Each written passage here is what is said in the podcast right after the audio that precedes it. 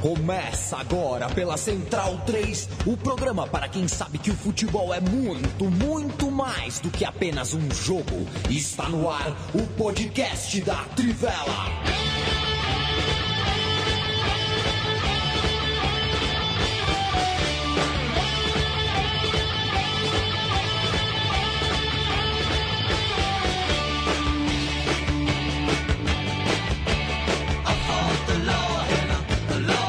Podcast Trivela no ar, podcast Trivela de número 157. Nesse feriado aqui em São Paulo, 25 de janeiro, aniversário da cidade, dia de final de Copa São Paulo, como tradicionalmente já acontece aqui no Paquembu, nos últimos anos no Paquembu, né? Ela rodou um pouquinho há algum tempo atrás.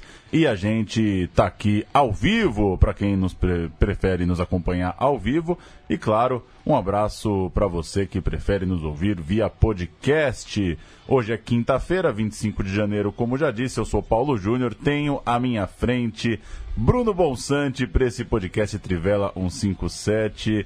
E você que é um grande fã dos Racionais, afinal, qual é o artigo 157, Boncinha? Eu não sei, eu nunca chequei. Boa tarde. Boa tarde. É bom que a final da Copinha tenha sido de manhã, né? Porque essa edição da Copinha teve uma séria dificuldade em terminar os seus jogos. Pois é. é tava de manter a luz acesa, de, né? É, Curiosamente está chovendo bastante nesse verão, né? Tá chovendo, é, né? Surpreendentemente, tá chovendo no verão.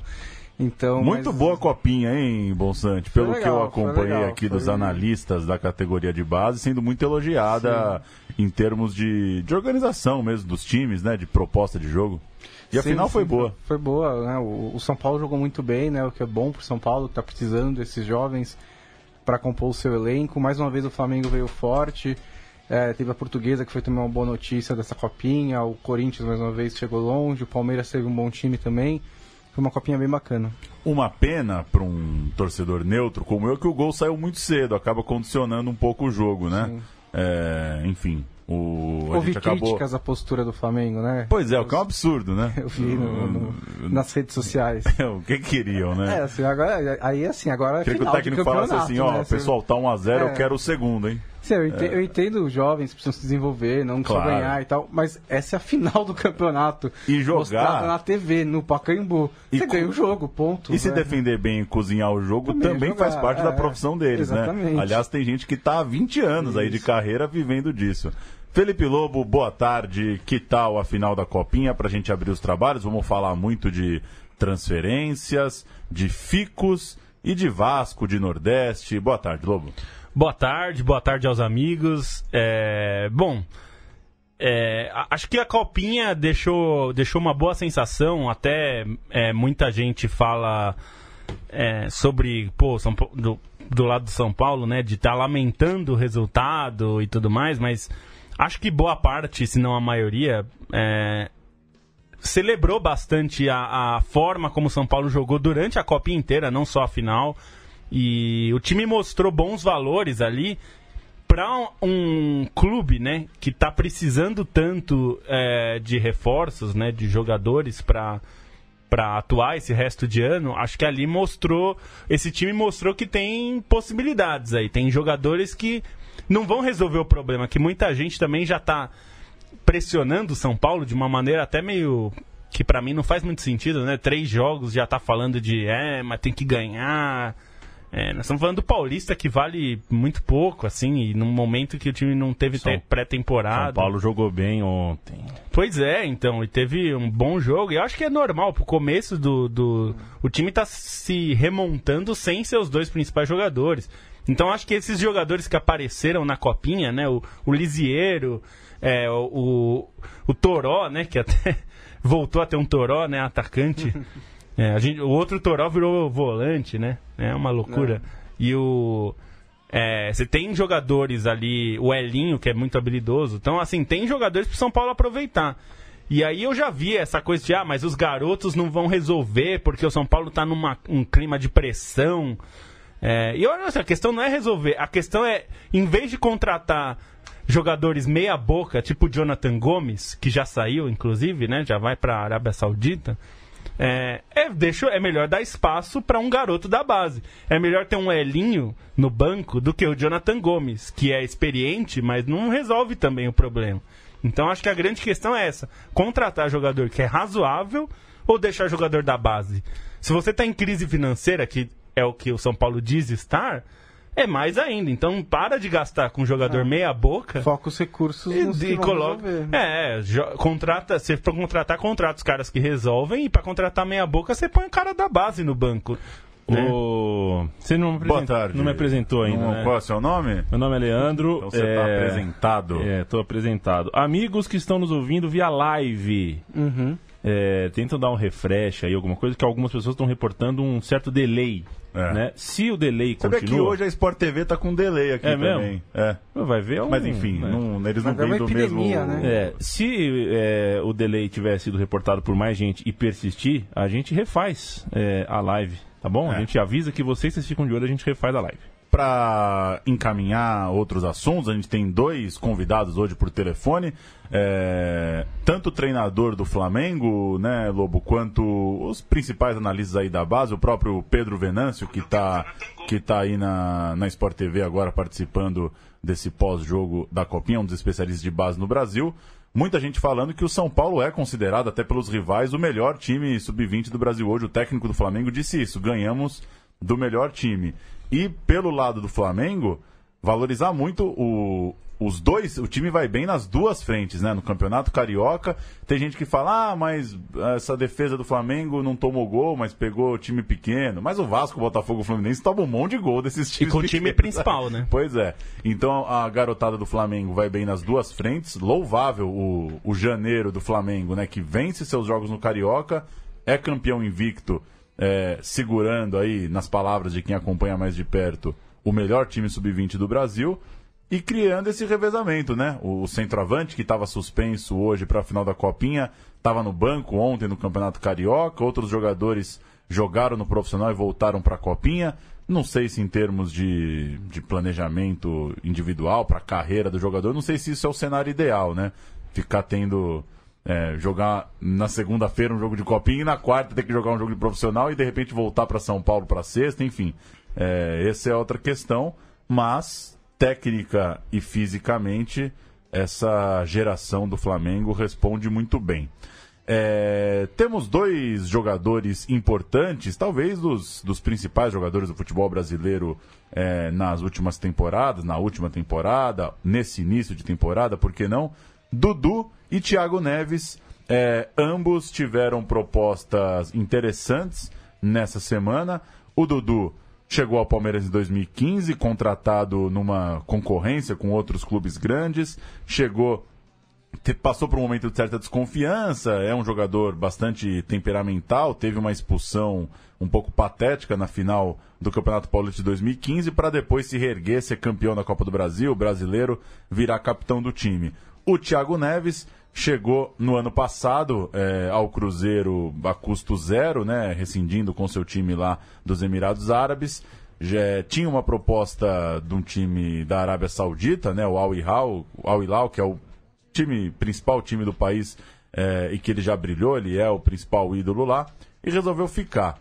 É, bom, Santi, boa notícia para quem, enfim, acompanha, frequenta estádio no Brasil. Tem dois caras bons para assistir, já são tão poucos, né? A gente quase numa semana perdeu dois é, dos mais talentosos. Que que, enfim, que que te parece é, o caso do Dudu, que é jovem e que aposta aí numa sequência no Palmeiras, e do Thiago Neves, que podia pela terceira vez jogar no mesmo time na Arábia, mas está apostando em ficar num time que também tem um projeto ambicioso. Cruzeiro meteu 4 a 0 ontem no Mineiro. É, eu acho que os dois casos são um pouco diferentes justamente por isso, né? O Thiago Neves já foi, já fez o tal pé de meia, já teve experiência em outro país, é um dos jogadores mais repatriados da história do Brasil, toda hora volta, voltou já pro Fluminense, pro Flamengo, pro, agora pro Cruzeiro.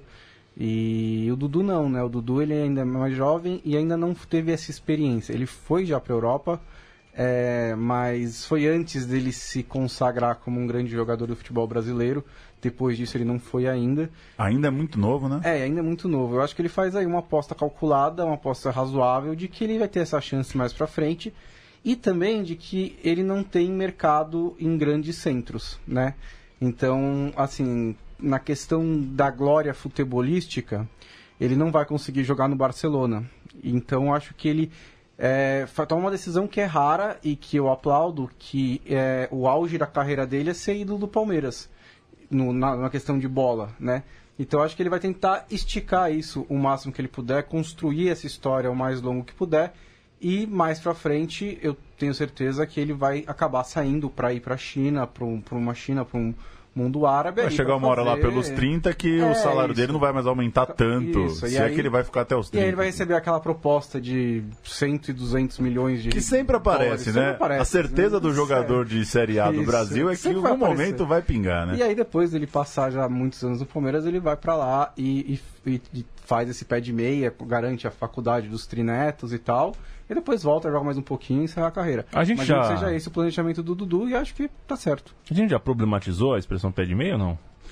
Não sei, acho que não. Ainda não. não. Né? Lobo, no pique, Dudu ou Thiago Neves? Dudu. Por pela bola por ou bola. também pela idade ou Não, por tudo isso? Acho que o Dudu é mais jogador. Mas acho que o Thiago Neves é um ótimo jogador. É Foi muito bem ano passado quando é, precisou, né? É, não, acho que o, o Thiago Neves é excelente, é o melhor jogador do Cruzeiro. Eu acho que foi o principal jogador do Cruzeiro em 2017. Tem tudo para ser de novo, né? Num time que tá melhor ainda, né? É, é, que eu acho que o Dudu é mais jogador mesmo. Acho que o Dudu é, é, selecionável, assim, é possível. Ele pode almejar a seleção. Acho que o Thiago Neves não, não é por idade. Acho que por não dá, porque o Thiago Neves tem a idade do, do Diego Souza, que almeja, por exemplo.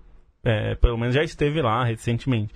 Então acho que não é por idade. Neves já foi, né? Já esteve, já, já esteve. Bastante, acho que ele esteve com o Dunga. Bem, né? Na época do Dunga ele chegou a ser convocado. É. É, não sei se com o Mano ele ainda foi.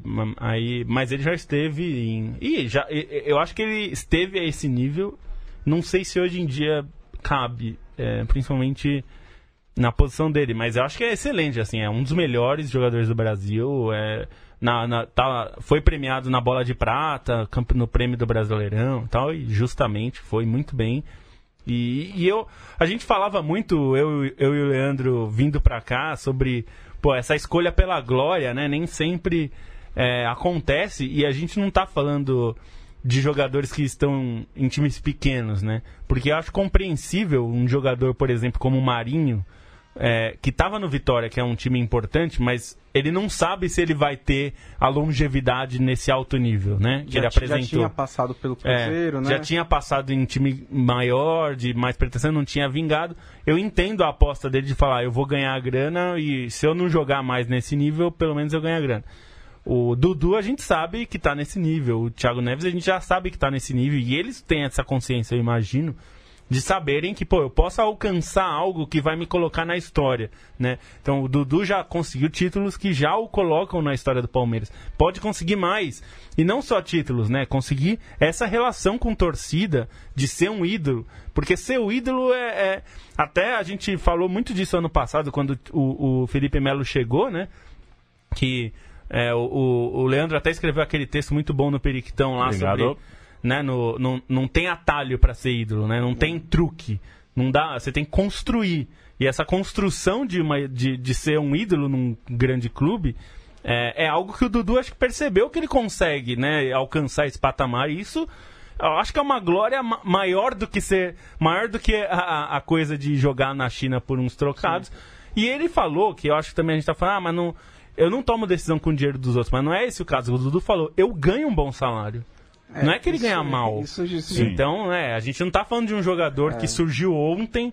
É, sei lá, aquelas histórias que às vezes acontecem, o cara jogava várzea, joga um ano na Série A, explode, explode e aí recebe uma proposta para ir pro Japão. É.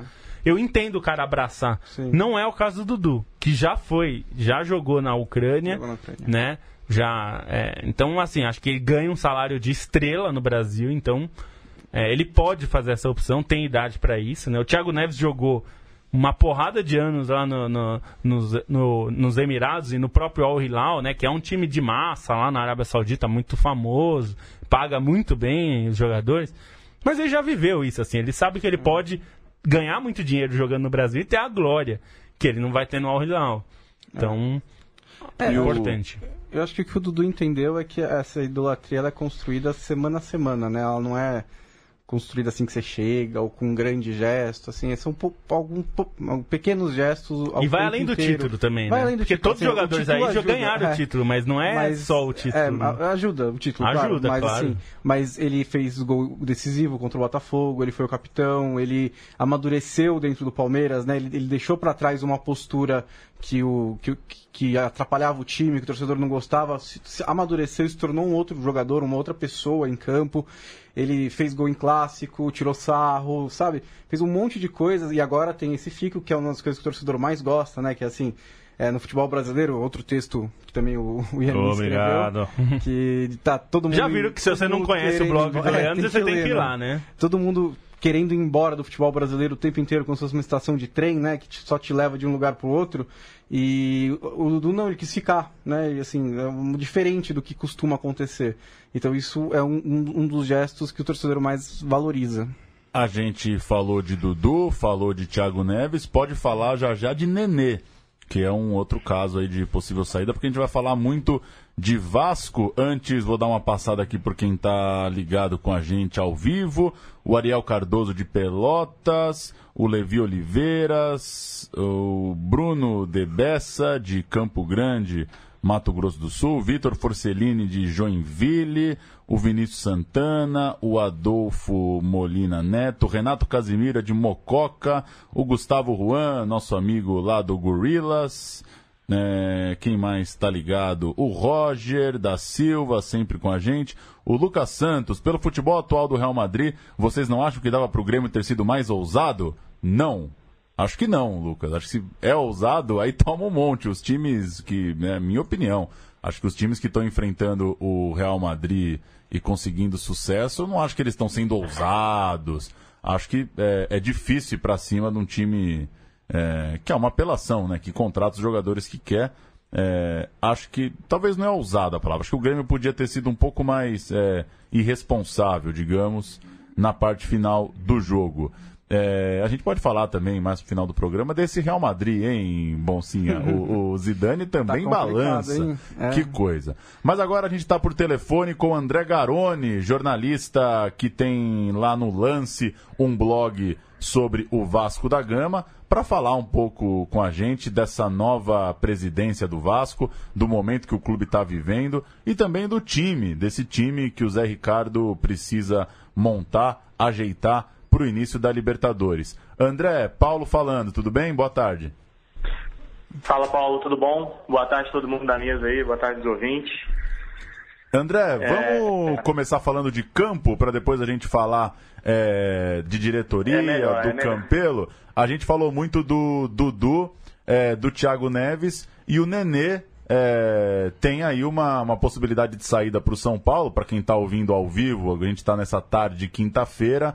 É, ele já teria acertado salários. Ontem ele desconversou ao final do jogo.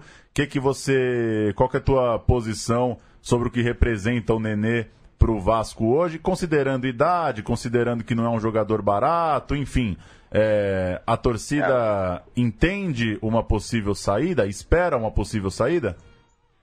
Eu acredito que entende sim. O Nenê já vem mostrando insatisfação no clube já, já há algum tempo. É, não é de hoje que, que se fala na saída dele. E o Nenê já vem também em campo, já não rende o que ele re- rendeu, por exemplo, em 2015, na reta final de 2015, no início de 2016. O Nenê vem numa decrescente, na verdade, com a camisa do Vasco. O time é dependente dele, vai fazer muita falta. O Vasco hoje está perdendo mais seus titulares do que repondo. Então, acho que é uma perda irreparável. Não, é reparável, mas aí depende da nova administração é, contratar. A questão é que o Vasco pode perder um jogador que é importante, por mais que não esteja, não esteja em alta, faltando seis dias para estrear na pré-Libertadores. Acho que o grande problema do- dessa saída do Nenê repentina é que o Vasco ainda não está preparado para jogar sem o Nenê. O, o reserva dele imediato no ano passado vinha sendo o Matheus Vital, que foi para o Corinthians. Então, é uma questão complicada. Aconteceu a mesma coisa na lateral direita do Vasco. O Vasco perdeu o Madison e o Gilberto ao mesmo tempo. E depois o Rafael Galhardo, que fez dois jogos em 2017. Então, o problema do Vasco talvez não seja nem a saída do Nenê, seja quem vai suprir a saída do Nenê. É, além da, do Nenê, né, teve essa liquidação aí que o Eurico fez um pouco antes da eleição. E com tudo isso, sem contratações e, e com um time que já no passado, assim, ter chegado à Libertadores já foi uma, uma surpresa, o que, que dá para esperar do Vasco nesses jogos da pré-Libertadores? É, a curto prazo, a situação do Vasco é muito complicada, pelo futebol que apresentou nesses três primeiros jogos. E se você for é, analisar o elenco que estava no ano passado e o que está agora, pelo menos do que estão disponíveis para jogar, o Vasco perdeu muita coisa. Perdeu o Anderson Martins e perdeu o Breno também machucado. O Vasco não tem dupla de zaga. Contratado para a posição foi o Eraso e o Luiz Gustavo. Os dois têm sérias, é, tiveram sérias lesões em 2017, vêm de momentos com, com muita lesão. Luiz Gustavo até tem feito bons jogos no, nesse, nesses primeiros jogos de Carioca, mas é um jogador que, ao meu ver, é mais volante que zagueiro, é um jogador baixo. Então, para pegar uma Libertadores, não sei se, se dá para ir com ele Ricardo Graça, por exemplo, que é um menino que está surgindo bem também, mas também é um jogador baixo. O Eraso seria essa segurança hoje para 5, 6 dias agora para a estreia, mas o Herói também fez três partidas no ano passado. A questão é que o Vasco se desfez de jogadores que estavam ativos, que eram titulares da equipe, e repôs com jogadores que estavam parados. O De Sábado mesmo era reserva no Vélez, e chegou para a posição do Jean, que retornou ao Corinthians. O Vasco contratou o Rildo, mas sentiu, é, torceu o tornozelo na partida de ontem, pode perder o Nenê. É, Luiz Fabiano ainda não joga, o Vasco ainda é, emprestou o Thales, ou seja, só tem o André Rios como centroavante que também não é um grande artilheiro, o, Vasco vem enfraquecido em relação ao ano passado. Vasco, a grande base do Vasco era a organização tática que o Zé Ricardo conseguiu dar, consistência defensiva. E o Vasco perdeu isso com a saída de, de Anderson Martins, Breno lesionado, Ramon lesionado e a saída do Madison. E mais o Jean, que era volante, tinha até pedido a posição no fim do ano para o Evander, mas também não. Hoje o Vasco não, não tem esse meio de campo também definido. Lobo? É, bom, vamos, a, é, vamos chegar na parte que acho mais triste, mas é difícil. É, eu queria saber do André é, se dá para esperar alguma coisa, se dá para saber o que esperar de dessa gestão nova do, do Alexandre Campelo, porque é, a minha dificuldade, é, e acho que a dificuldade de muita gente, é entender qual é a posição do Campelo, e claro, ficou muita gente ligada ao Brant ficou apontando que ele se ligou ao Eurico, né, para eleger, para se eleger. Ele disse que não foi exatamente isso. É, o que, que dá para esperar, André, de, dessa gestão? Se é que a gente tem como saber isso agora também, né? É, é realmente. É, agora eu acho é, é, complicado de você saber exatamente qual vai ser a postura do, do, do Campelo lá dentro. É, porque o grupo que entrou com o Campelo, na verdade, fez parte da administração do Roberto Dinamite, que era oposição a Eurico Miranda. Mas para ganhar a eleição dentro do Conselho, ele contou com o apoio do Eurico. Eu não sei se chega a ser uma aliança, mas me lembra muito a quadrilha de Carlos Drummond de Andrade, né? É, João ama Tereza, que ama que, uh, que, ama Joaquim, que ama, ou seja, foi Campelo e Brandt se uniram para vencer Eurico na eleição dos sócios. Eurico apoiou Campelo para vencer Brandt na eleição do conselho e agora ninguém sabe. Tipo, Brandt teve o apoio de Calçada, que era que era, já foi apoiado também por Eurico, que agora apoiou, apoiou Campelo, ou seja, é quase uma suruba política que aconteceu dentro do Vasco ali, que a gente não sabe quem agora deve o que a quem, na verdade. A gente não sabe se foi, até ao, ao meu ver, aí opinião, não é informação, parece mais que o Eurico se juntou, é, o pessoal do, do Eurico se juntou mais para tirar o Brant, impedir que o Brant assumisse a presidência, principalmente depois daquela declaração dele, aquela coletiva em que, em que ele anunciou que seria o presidente, né, falou como se fosse presidente, acho que aquilo não caiu bem, e aquilo acabou sendo um tiro no pé do Brant, ao meu ver, é, nessa situação toda. Aquilo não caiu bem e fez com que os conselheiros também se virassem contra o Brant e o Eurico tivesse definido, como ele já sabia que a derrota era iminente, até para saídas de dentro do clube, muitas, tanto de jogadores quanto de dirigentes, e era nisso que a saída do Eurico ia acontecer. Parece só que ele tomou partido de um lado em razão dessa última declaração do Brant. Agora, o que é, se realmente teve um acordo entre os dois, eu acho difícil. A pessoa tem muito falado hoje na presença do Carlos Leite, né? O Carlos Leite é, vai continuar dentro de São Januário, depois da, com, a, com a vitória do Campelo. A verdade é que o Carlos Leite também esteve dentro da administração do Dinamite. Exatamente quando tínhamos é, o Roberto Monteiro, que faz parte da, da, da gestão agora do Pelo, Fred Lopes. Ou seja, é, é complicado você mensurar, porque é, eles foram fundadores do MOVE. O, o, o Roberto Monteiro foi fundador do, do, movimento que era contra o Eurico, era oposição. E depois se tornaram oposição ao Dinamite também, após a primeira gestão. Ou seja, é complicado. É complicado hoje a, a política do Vasco para entender o que está acontecendo realmente para dar de tempo. É, você acredita que essa, essa movimentação do Eurico possa ter sido algo como ele percebeu que o tempo dele está acabando, que ele não, não vai conseguir ele estava sendo né, é, afastado do Vasco, afastado da vida política do Vasco, a saúde dele já está ruim, já tem idade, ele sabe que ele não pouca chance de voltar. E ele quis dar uma última cartada assim para mostrar que manda no Vasco, tirando o Brant da presidência. É, é, é eu acho que com certeza foi para demonstrar força. Assim, ele, ele não, não sei se ele vai ter alguma força administrativa, que acho que é a questão que a gente tem que ver em relação ao Campelo, se realmente houve um acordo entre os dois ou não, o Campelo nega, e eu até acredito que possa não ter tido, mas o que o Eurico mostrou foi muita força dentro do clube, dentro do, do, dos conselheiros, que é como se ele não fosse presidente, mas mandasse no Senado. Basicamente seria mais ou menos essa ideia do, uhum. do que está acontecendo. Não que mandasse, mas tem muita força ali dentro. Ele continua forte dentro do Vasco politicamente, talvez administrativamente ele não, ele o grupo dele não tenham espaço com o Campelo. Acho que essa é a grande dúvida, mas a gente não pode afirmar, a gente tem que esperar agora ver o desenrolar de, desses próximos meses, até porque no Vasco uma, quem é oposição no momento de repente vira situação, que a situação vira oposição, isso nunca fica muito claro, né? Então acho que com certeza foi uma cartada do Eurico para mostrar que ele ainda tem força. Se foi a última ou não, aí é só com o é. tempo mesmo para quem está ainda meio por fora dos resultados desse começo de ano, coisa e tal. O Vasco começou perdendo para o Bangu no Campeonato Carioca, 2 a 0 depois venceu Nova Iguaçu por 4 a 2 é, e ontem, quarta-feira, perdeu para Cabo Friense 2 a 1 em Bacaxá.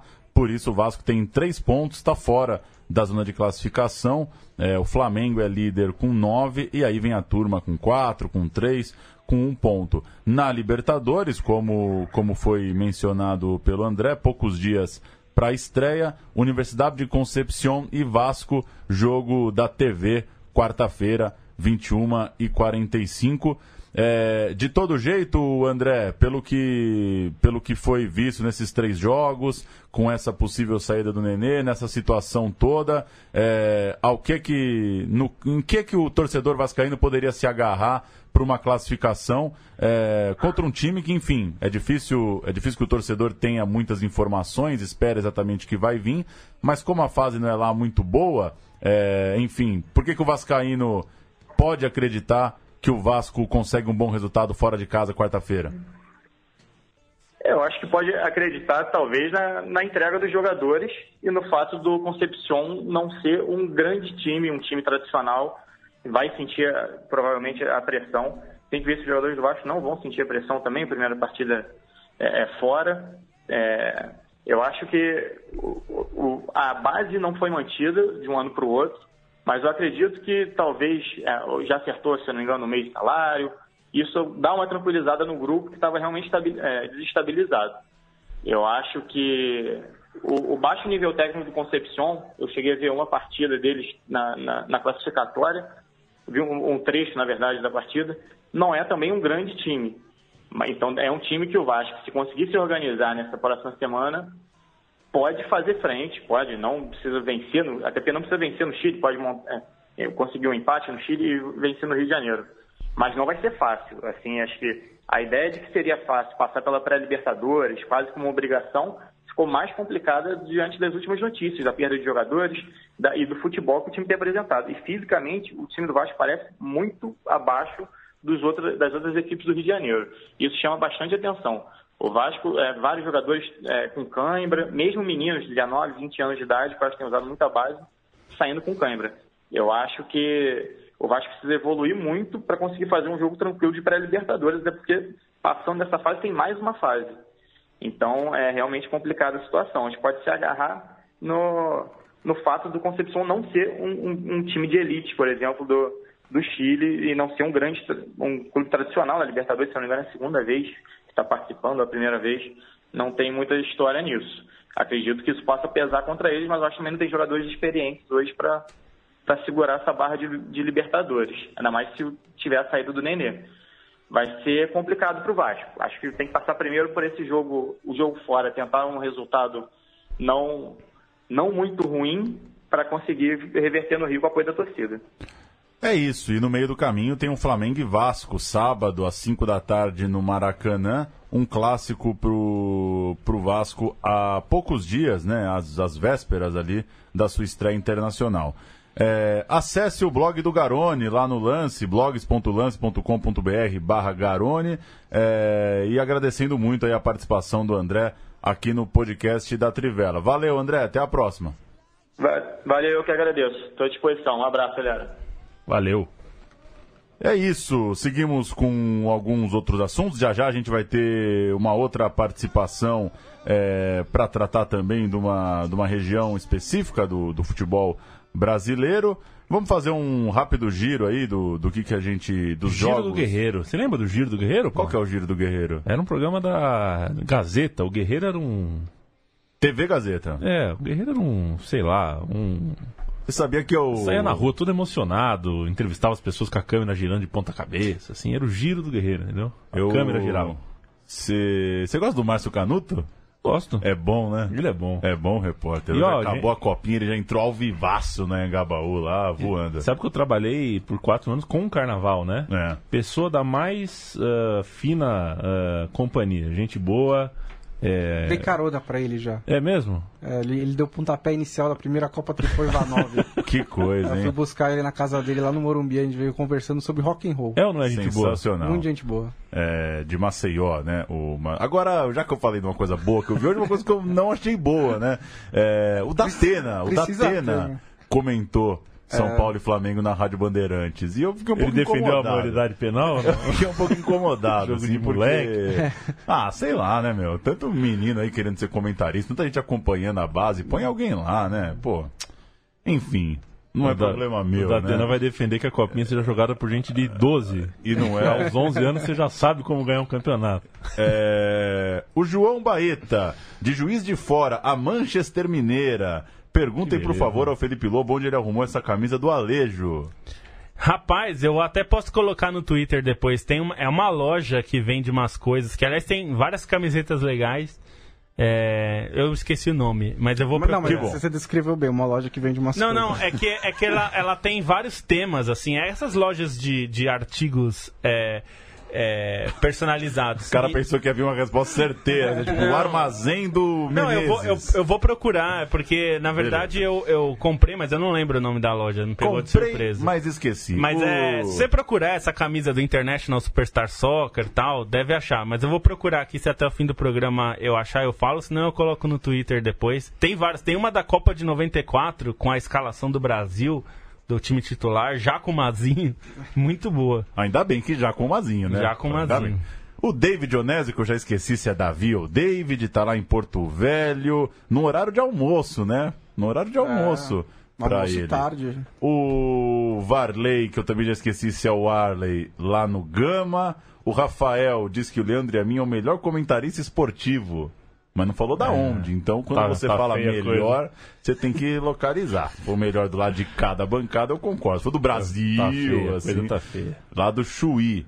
É, o Gian Nascimento pediu para falar do início da Copa Verde, o Corumbaense do Mato Grosso do Sul, primeiro time do estado a avançar. Eu abri aqui a tabela da Copa Verde, essa fase preliminar. Pois é, Corumbaense fez 3 a 1 no Ceilândia, depois o Ceilândia fez 1 a 0 na volta ontem por isso o Corumbaense passou. O outro jogo teve o Interporto avançando. A primeira fase da Copa Verde tem rodada semana que vem, 31 de janeiro. É, Copa Verde, que é um mata-mata bem legal, bem interessante para alguns times que a gente fala muito pouco. Vamos tentar ao máximo acompanhar a Copa Verde. O Arley diz o que dizer do meu Gama, que contratou o pentacampeão Lúcio para ser o xerife do time, mas começou o Candangão perdendo em casa para o Bolamense. Faz todo sentido, né? Se contratou o Lúcio para é, ser xerife do time, esse jogo deve ter sido a uns 60 graus na sombra, é, o Bolamense deitou e rolou. A única coisa que eu tenho a dizer é que não deveria ter contratado o Lúcio. Aliás, Bolamense é melhor nome de time, melhor escudo. Procure aí, você que está é. ouvindo. Bolamense, o, o, o escudo e o nome do time. É, é um o cara é um africano que fundou esse time. É muito, a história é muito boa. Igor Santos, de Nova Serrana, Minas Gerais. O Zé Bruno, de São José dos Pinhais. O Jorge Barros pergunta o que vocês acharam das declarações do Luiz Ademar, dizendo que o Sport TV pedia para ele pegar pesado nas críticas aos times que fecharam com o esporte interativo. É, eu acho Ele- que tem que provar que isso aí é uma acusação um pouco grave, né? É, pode até ser, mas agora ele também saiu do canal. Enfim, eu não, não consigo. É, não, é difícil que pra é- gente falar qualquer coisa, né? É, não, esse tipo de coisa, assim, se você quer falar sobre isso, acho que você tem. Até porque ele foi presidente da, da, da CESP, então acho que ele conhece como. Se, se acontece esse tipo de coisa, acho que não é no Twitter que foi o que ele falou. E lá. como presidente da CS podia fazer alguma coisa Podia- pra, é, então, pra- acho é, que existem algum- pra garantir a liberdade da classe, né? É, então. ele eu... não é mais, né? Ele era. É, Agora é o ele, Eric. é, ele não é mais. Mas assim, acho que é, é, a gente tem que colocar. É, Pingos nos is. É, eu acho que tem. Tem que assim, provar, né? Só esse isso, tipo assim, de coisa prova, você né? não fala se você não, não tá disposto a, É. a fazer uma denúncia sobre isso. E ele sabe quais são os meios para isso. Então, Falar ampassando assim. fa- é, falar Twitter, meio assim, jogando ao vento depois de ser demitido, eu acho. Sei lá. Estranho. Impressionante como não há uma tradução tão boa pra Pa- passando, né? Porque o de É, passagem. De passagem é- não é bom, não. O Vinícius Cop acompanhando o Trivelão e vendo com a patroa o Sisu. Fazem uma fezinha pra emplacar em medicina. Que beleza, hein? Então foca aí, meu, que eu acho que isso é importante. É, dá uma. Presta atenção aí no que você tá fazendo.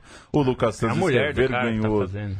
Não, mas ele tá acompanhando ali, né? Pô. O Lucas Santos diz que é vergonhoso o que está sendo feito com o Vasco. É, vamos preparar a próxima ligação, Leandro e a mim. Eu Vamos. disse que eu ia dar um giro é, pelos jogos, só para relatar para quem talvez não, não se liga muito no campeonato estadual. Ontem, quarta-feira, teve Fluminense 0, Portuguesa 0 no Jurite Coutinho. O Fluminense tem três jogos, três empates. Vai ter um trabalhão, o Abel também, nessa não perdeu, né? temporada. Perdeu do Boa Vista, não perdeu? Eu tô aqui com terceira rodada. Na primeira Flu- rodada. Ah, perdeu? Ah, então eu tô com uma tabela. Ah, tem razão, tem razão. Dois empates e uma derrota, é isso. Tem nenhuma vitória o Fluminense, dois pontos. É o lanterna do grupo C. Hoje, quinta-feira, é, Macaé e Botafogo. E, e perdeu do Boa Vista naquela, assim, no auge da crueldade dos estaduais, né? O time inteiro na Flórida, o jogo 5 horas da tarde, no. Acho que. é, quente pra caramba, contra um time que tá treinando há dois meses. E ainda até fez um jogo razoável. Eu lembro de ter visto o jogo cheio de moleques, todos os desfalques. São Paulo fez 2 a 0 no Mirassol, lá no Municipal de Mirassol, o jogo da noite de ontem. O Corinthians virou para cima da Ferroviária 2 a 1 no Pacaembu. O Corinthians tem seis pontos, é, lidera por enquanto seu grupo, tem gente ainda para jogar. O São Paulo também lidera momentaneamente com quatro. É, e nos grupos C e D, Palmeiras, líder do C, 100%, pega o Red Bull, 9 da noite. Hoje à noite, o Santos, é, mais cedo, 7 e meia, visita a Ponte Preta. Uma, uma agulha, é, Bonsante, para a volta do Gabigol. Acho que é bom pra ele. Ele vai. ele- não sei se vai ser bom. Pro, acho que vai ser bom pro Santos também. Assim, o, Santos não tem muito jogador também pra escolher. Então acho que ele ganhou um atacante que jogou bem lá e que tem qualidade. E pra ele é bom também que ele vai pra um lugar onde ele é menos cobrado, tem menos exigência, talvez fique mais à vontade. Você acha que a gente pega muito no pé de quem não se firma na Europa? Ah, eu acho que do jeito que ele não se firmou é pra pegar no pé mesmo, É. né? Foi treinado por quatro treinadores em dois clubes diferentes. Ninguém gostou do e cara. nenhum deu três jogos pro cara. Aí, assim, não é. O problema são todos eles ou é o Gabigol, né? Pois é. A gente está na linha agora com Bruno Alves, repórter do Globoesporte.com, autor também do blog do Bruno Alves, vai falar um pouco do futebol do Nordeste, nos atende por telefone ao vivo. É, Bruno, boa tarde, como vai? Obrigado por nos atender. Boa tarde, gente. Boa tarde, amigos. É um prazer participar com vocês da Trivela desse podcast. Tá tudo tranquilo aqui no futebol maranhense, né? Mas principalmente a Copa do Nordeste. A gente tem um- uma semana aí sem jogos da Copa do Nordeste. E o bom é que a gente acaba aproveitando, observando as equipes como estão nos seus estaduais, até porque dá para ter uma prévia do que a gente vai poder observar semana que vem, quando retoma a competição regional, a Copa do Nordeste, que acaba inchando um pouco, inchando um pouco não, incha demais até o calendário aqui dos clubes nordestinos. E, Bruno, para eu começar o papo, pelo tamanho da Copa do Nordeste, pelo nível dos jogos, é, os estaduais estão é, numa fase meio, meio baixo astral pelo Nordeste? O, é inevitável que as pessoas andam muito mais empolgadas em assistir os jogos da Copa Regional?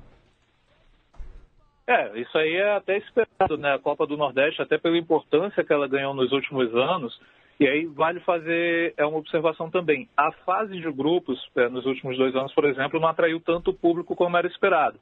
Mas aí quando você já chega ali, principalmente na penúltima, na última rodada da fase classificatória e já abrindo a fase mata-mata, tradicionalmente o público acaba tendo é, uma, um grande aumento, o torcedor vai mais ao estádio, até por conta desse período que a gente vive no país, né? A gente sabe como tá, como está difícil, você ir para um estádio é caro, então, o estadual, ele naturalmente, ele tem uma, é, ele tem uma atenção menor. Por exemplo, aqui no Maranhão, na, na, nessa semana, na terça-feira, a gente teve a estreia do Sampaio para apenas mil torcedores no Castelão. Então, o Sampaio, quando vai para uma Copa do Nordeste, pelo menos mais de 5 mil torcedores ele já coloca no jogo desse no Ceará, nos jogos do Ceará na Copa do Nordeste também não atrai tanto público quanto é, na, no Campeonato Cearense não atrai tanto público quanto os jogos da Copa do Nordeste. O Bahia, a mesma coisa, a gente tem esse movimento natural. É bem natural que isso acabe acontecendo, que o torcedor realmente ele vai priorizar a Copa do Nordeste e deixa em segundo plano ali a disputa do Campeonato Estadual, até porque na Copa do Nordeste se você for parar para pensar, o próprio torcedor leva em conta essa lógica, a tendência é que você tenha jogos mais complicados, você enfrente adversários de um nível mais qualificado na Copa do Nordeste do que, por exemplo, na, no seu campeonato estadual. O Vitória, nesse fim de semana, se embolou ali com a Juazeirense, empatou em 2 a 2 mas não é um jogo que, por exemplo, é, o, é, enfrentou o Globo, não é um adversário tão tradicional, mas está no, no grupo do ABC também. Então sabe que quando for pegar o ABC, vai ter um jogo bem mais parelho do que foi com o Globo e o ABC que também faz uma boa, é um, começa bem essa temporada de 2018. O, antes de passar para o Lobo e para o Bonsante, só relatar aqui os líderes até agora na Copa do Nordeste depois de uma rodada. O CRB é, venceu pelo Grupo A, lidera. ABC e Vitória é, são os vencedores até aqui do Grupo B, venceram na primeira rodada. O Botafogo da Paraíba é, bateu o Bahia pelo grupo C é o líder da sua chave, no grupo D foi o Ceará quem venceu o Salgueiro, é o líder do grupo também. É, Bruno, é, queria falar é, do, do, especificamente do Maranhão, aí do, do, Sampaio, e até pela expectativa que se criou bastante é, com o time nos últimos anos, né, de ter galgado aí lugares no, no, no futebol brasileiro e Dá para pensar em chegar longe na Copa do Nordeste pro, pro Sampaio? Dá para imaginar que o Sampaio possa repetir, por exemplo, a Campinense, de ir até as fases decisivas, eventualmente até conseguir o título? Ou você acha que está fora do, das possibilidades do Sampaio? É, nesse momento, o Sampaio chegar numa decisão seria algo surpreendente, é, por, é, por dois motivos. Pelo elenco que montou e, obviamente, também tem a questão da, é, da barreira financeira. Se você pega o elenco do Sampaio hoje e compara com os principais favoritos, que, é, no meu ponto de vista, o Bahia está um patamar acima de todos os demais times dessa Copa do Nordeste, não só por ser o atual campeão, mas pelo investimento que está conseguindo fazer, pelos jogadores que está trazendo, está negociando agora com a Lione. E você tem ali no segundo pelotão o CRB, o Vitória e o Ceará nesse momento, que inclusive o próprio Ceará faz parte do, do grupo do Sampaio. É, se você considerar esses dois fatores, a força do atual elenco e principalmente a dificuldade financeira do clube, chegar a uma decisão, pensar em título da Copa do Nordeste, é uma decisão, é uma meta ousada e surpreendente. Mas o Sampaio tem potencial para tentar surpreender nessa Copa do Nordeste. Aí o motivo que eu falo isso está no banco de reservas, que é o Francisco Diá. E o Francisco Diá foi exatamente o mesmo, o treinador que levou o Campinense ao vice-campeonato em 2015, quando Santa Cruz acabou sendo campeão da Copa do Nordeste. É um cara que conhece a região, trabalha com muitos atletas aqui da região, sempre procura atletas nesse perfil bom e barato por conta da realidade financeira das equipes em que ele, em que ele passa. É, além do Campinense, ele já comandou o próprio Casa, que fez aquela grande campanha na Série B de 2013, quase subiu, acabou não subindo e depois é, foi rebaixado, hoje está na Série B do Campeonato Cearense. Então, assim, o Francisco Diá é um cara que sabe trabalhar com equipes é, que têm recursos limitados e ele consegue montar bons times. No Sampaio, a temporada de 2018 começa com. É, o Sampaio perdeu muitos jogadores que eram titulares na Série C mas ao mesmo tempo parece que trou é, trouxe atletas que, é, que vêm para qualificar, que são um upgrade em relação ao que tinha na temporada de 2017. Alguns desses atletas, por exemplo, o Rodrigo Fumaça, que é um atacante, é um ponta que estava na Luverdense, ele ainda não se firmou no time titular, está tendo a oportunidade aos poucos, pelo que ele já demonstrou, deve se firmar aí rapidamente entre os titulares. Além dele, a principal contratação, e é inegável, pelo que eu vi dos jogos no campeonato do, na Copa do Nordeste até agora, o Andrei no gol de Sampaio parece ser de fato o melhor goleiro da competição. O Andrei que já começou na base do Botafogo, teve uma passagem pelo Volta Redonda, fez uma grande Série C, inclusive no ano passado pelo Volta Redonda, e logo no primeiro jogo da Copa do Nordeste pelo Sampaio contra o CSA, fechou bem o gol, já comprovando é, esse status de principal contratação.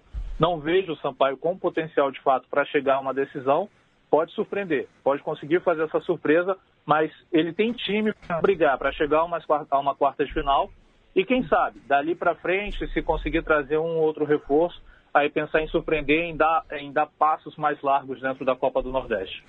É, você até mencionou os seus favoritos para a Copa do Nordeste, né? E tem quatro times do Nordeste na, na, primeira divisão, né? Ceará, Vitória, Bahia uhum. e Esporte.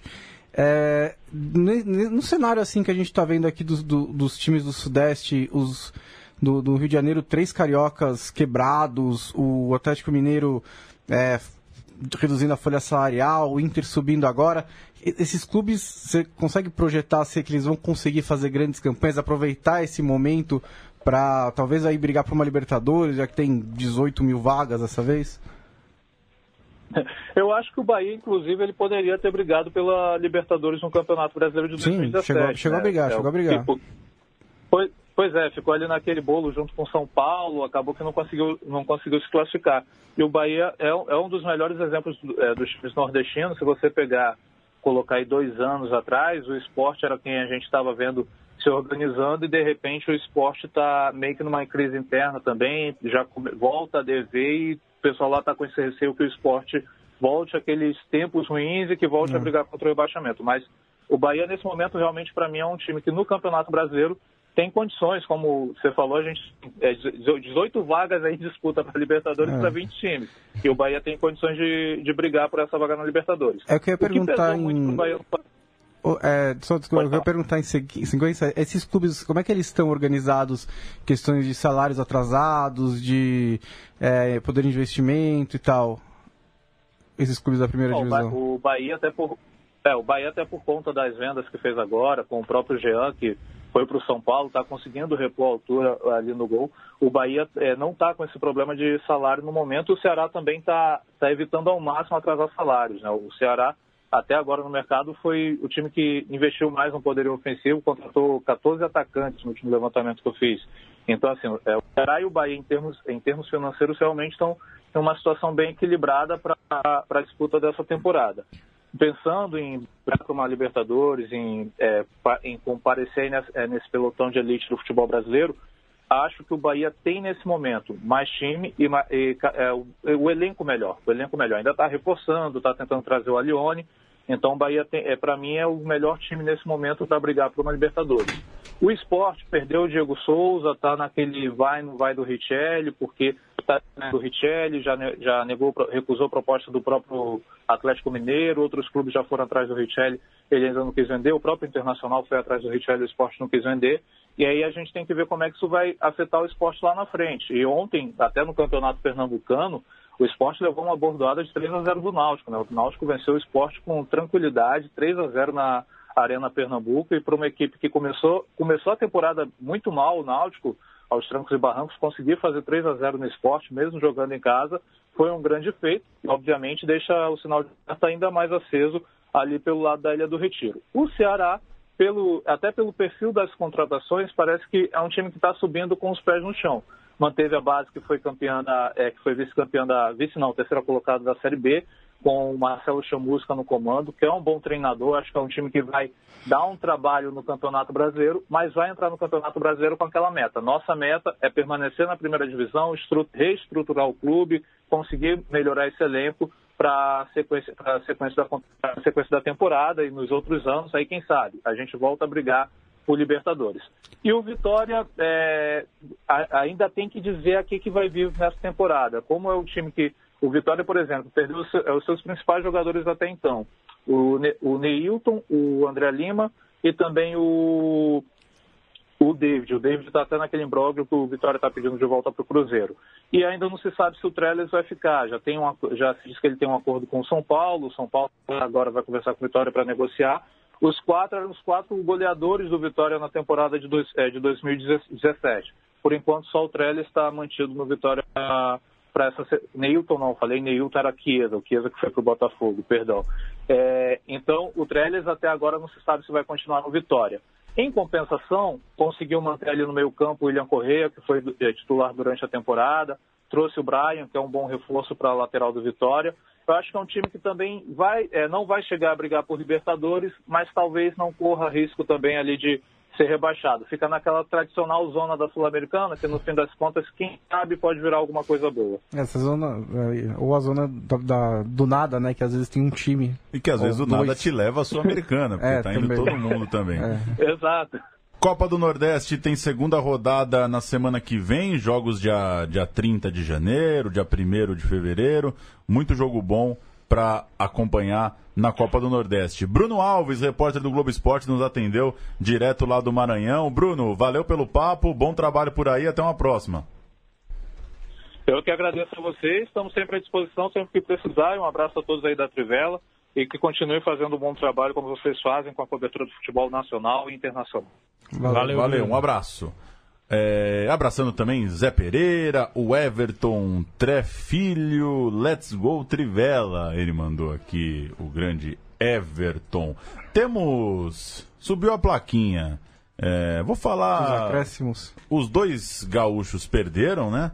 É, nesse meio de semana, tanto o Grêmio quanto o Inter. O Cruzeiro goleou, mas, é, como colocou o Lobo aqui na pauta, o Fred ainda não marcou. De todo jeito, é, animados com o que pode apresentar esse Cruzeiro.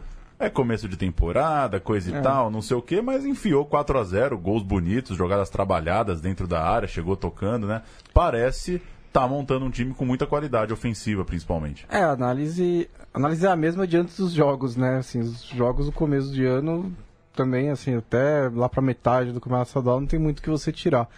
É, acho que esse era o que o Cruzeiro estava precisando, né? Era um pouco mais ali de poder ofensivo. Foi campeão da Copa do Brasil jogando é, um futebol que muitas vezes era defensivo demais, né? Que é, chegava a abdicar do jogo, abdicar do contra-ataque. Não tem problema você se defender, mas você precisa tentar ganhar o jogo de alguma maneira, porque é, e, e, o Cruzeiro acho que arriscou um pouco demais e isso acabou dando certo.